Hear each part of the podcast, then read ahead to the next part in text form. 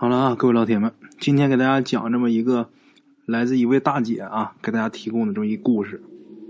嗯，我叫大姐呢，不一定就是她的岁数啊，跟我差不多，比我大一点儿。这大姐啊，比我大挺多。那么大挺多，为什么叫大姐不叫阿姨呀？这个小的时候吃过亏，小的时候总认为啊，比自己年龄嗯大不了几岁的叫姐姐，稍微大点就就得叫阿姨嘛。第一次啊出去打工，十四五岁的时候啊，然后看见一女的，看见女的，一看那年龄挺大了，一瞅她得有三十多呀，我就管人叫阿姨。然后啊，这女的就用那种很愤恨的眼神看着我啊，你管谁叫阿姨呢？瞬间我就明白了，原来呀不一定啊，呃，管人叫个大辈人就高兴。现在这不管男的还是女的，都喜欢别人把自己叫的年轻点啊。所以从那以后啊啊，我只要是看见女的，甭管比我大多少，就八十，我也管你叫大姐，我让你高兴啊哈。咱们今天这故事啊，就是这么一位大姐啊给提供的，这是她老公村子里边的故事。她老公那个村里边啊，有一家姓马的，这个马家的家长啊，比她老公啊，比咱们提供故事这位大姐她老公大一辈儿啊，大一辈人。那个时候啊，已经八十多岁了。这个老马呀，他有四个儿子，这四个儿子呢已经分家了。分家之后都是各过各的呀，独自居住。这四个儿子啊分家以后，因为自己这个爹年岁大了，就每人每月给这个老爷子二十块钱，同时呢，每年每人呐给一定量的粮食。分家呢。是从九几年开始分的，等到了零二年的时候啊，这个四个儿其中这个老四，他们家就不再给钱给粮了。那老四不给，那哥仨肯定是不满意呀。村里边呢，也因为这件事啊，给他们家做过调解。这老四呢，还还好啊，还算是懂点人事主要是老四这老婆太彪悍了，这村干部。就问他为什么你不赡养老人？那这老娘们儿那理由多了去了啊！什么他结婚的时候，老马夫妻就不喜欢他；什么某年呐，家里边来人吃饭的时候，让他出去搬个凳子，回来的时候就没有他的座位了。就总之全是一些鸡毛蒜皮的小事啊！但是这老四媳妇就觉得这些事他很委屈，所以他不想再赡养老人。这个村里人呐，比较重情，看他这么胡搅蛮缠，那别人总不能跟他一样胡搅蛮缠吧？这村干部啊，就喊两声啊，看不下去了，就吆喝两声。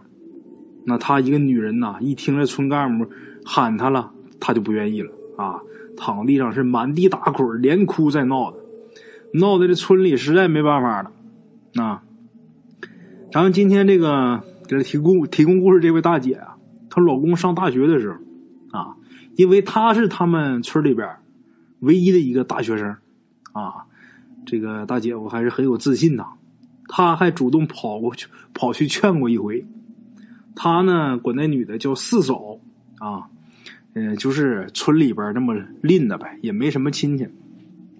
他认为我大学生哈挺了不起的，在村里边挺受重视的啊，挺有文化、挺有学问的嘛，就跑去这个劝四嫂去了。没想到啊，刚到那儿没说几句呢，这四嫂就翻了啊！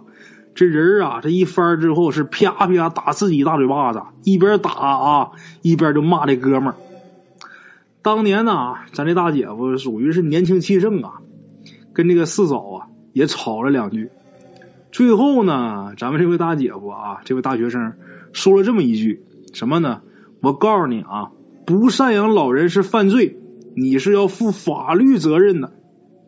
这四嫂啊没听懂啊，没明白什么意思，但是这句话可听过，电视里边演过。自己想一想，负法律责任这句话，是不是就是抓去蹲监狱啊？啊？想明白之后啊，自己一把就把自己这个外衣给扯开，然后披头散发的，一手扯住这个哥们儿啊，一手啪啪扇他大嘴巴子，然后一边哭一边喊啊：“你有本事，你把我抓去蹲监牢啊！你有本事，你把我抓去坐监狱！”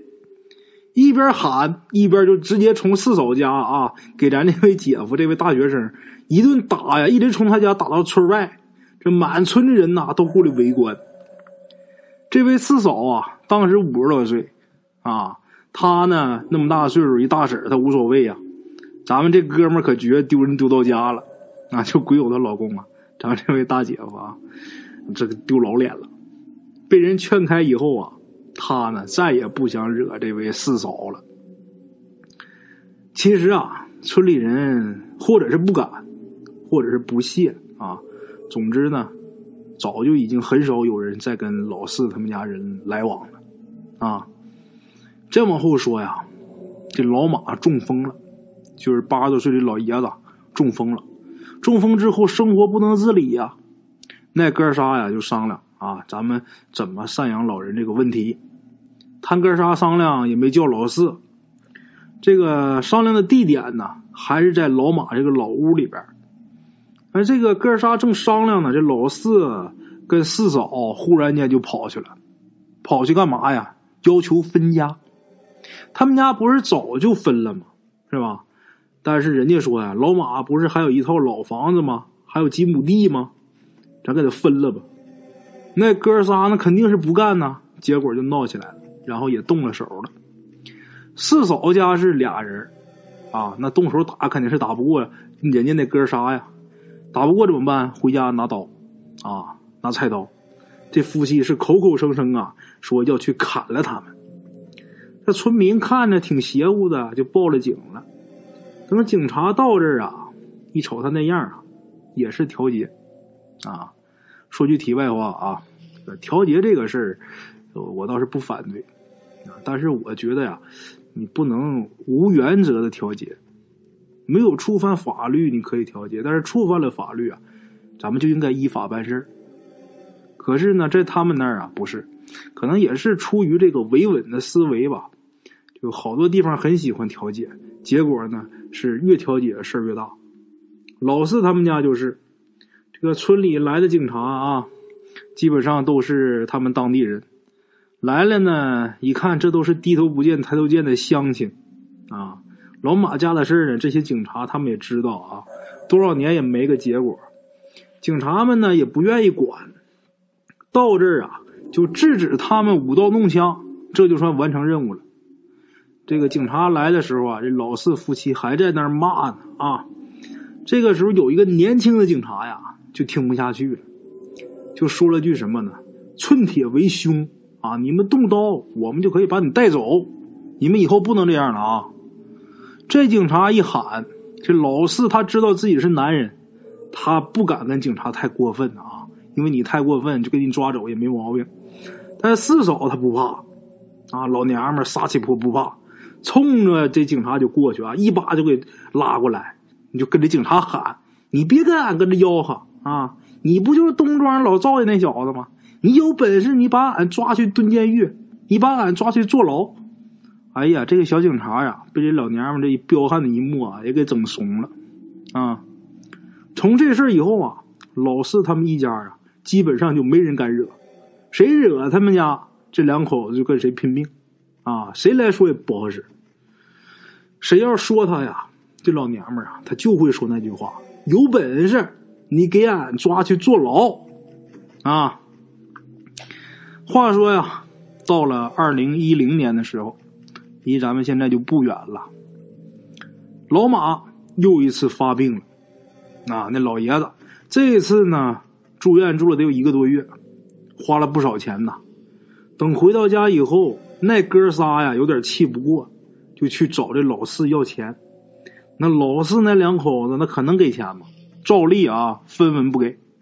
这次呢，这哥几个又动手了。哥四个呀，是从村里打到村外，从村外又打到坟地。这个村民呐，有帮着劝的啊，也有帮着拉架的。但是就老四夫妻那人缘啊，基本上村民啊都是拉偏手。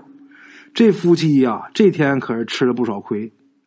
这个时候啊，这位四嫂也快六十来岁了啊，她呢就想出一个撒泼的一个办法，怎么呢？一看啊，自己吃亏了，自己把自己上衣给脱个精光，啊，一看那老那老娘们老太太光弄一个膀子，是吧？那谁还好意思过去动她去？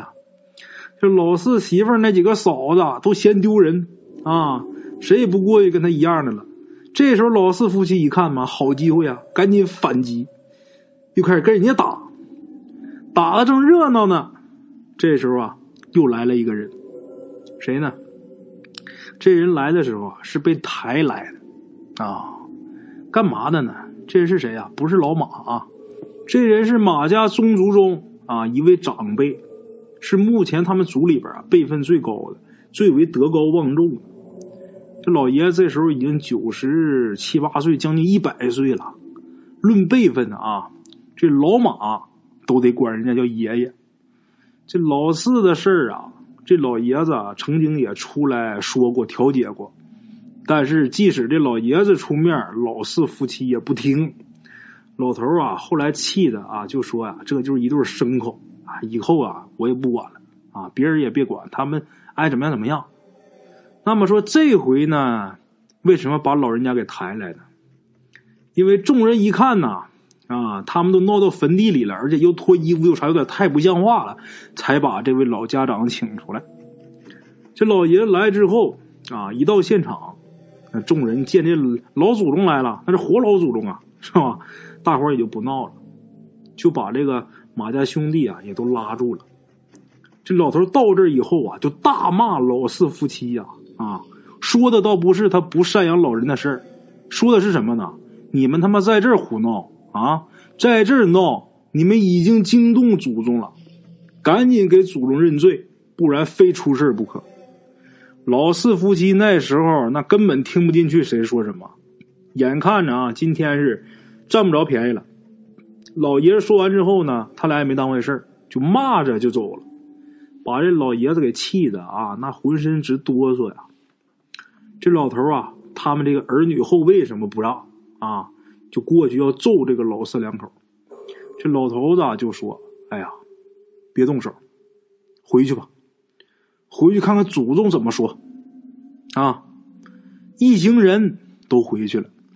马家三兄弟和族里一些人啊，这些人都去了这位老头家啊，就这位百岁老人家呀。这老爷子就说呀：“我今天呐，正在家念佛呢，念着念着呀。”看到祖宗们来了，啊，然后祖宗什么都没说啊，就走了。后来你们就来请我了，咱们等着看吧。要么祖宗啊罚他们，要么祖宗就是不管他们。如果祖宗要是不管，那他们今天这么一闹，就坏了咱们的风水了，咱们全族啊就得迁坟，啊，这一说迁坟呐，大家自然都不干呐。老头就说呀：“不在你们干不干？哎呀，祖宗要是真不管的话呀，咱们真得迁坟。如果不迁坟呐，咱们这风水就完了，都坏了，都坏了，咱们谁也好不了。看看祖宗怎么说吧。”于是呢，大伙啊，这些人呢，这天晚上啊，就都在这老头家吃饭。吃完饭呢，聊天啊，是连聊天再喝酒呗。就诅咒这个老四，就说他们家赶紧遭报应，快让他们家遭报应吧，省得我们全族都得受累呀！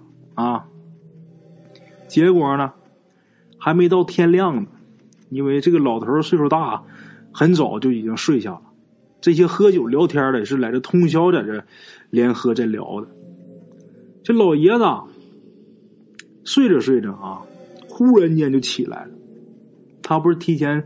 挺早就睡着了吗，天快要亮没亮的时候，这老爷子忽然间一个起身，然后就说：“老四家遭报应。”这老爷子忽然间这么一起来，说这么一句，大伙儿一开始还将信将疑呢。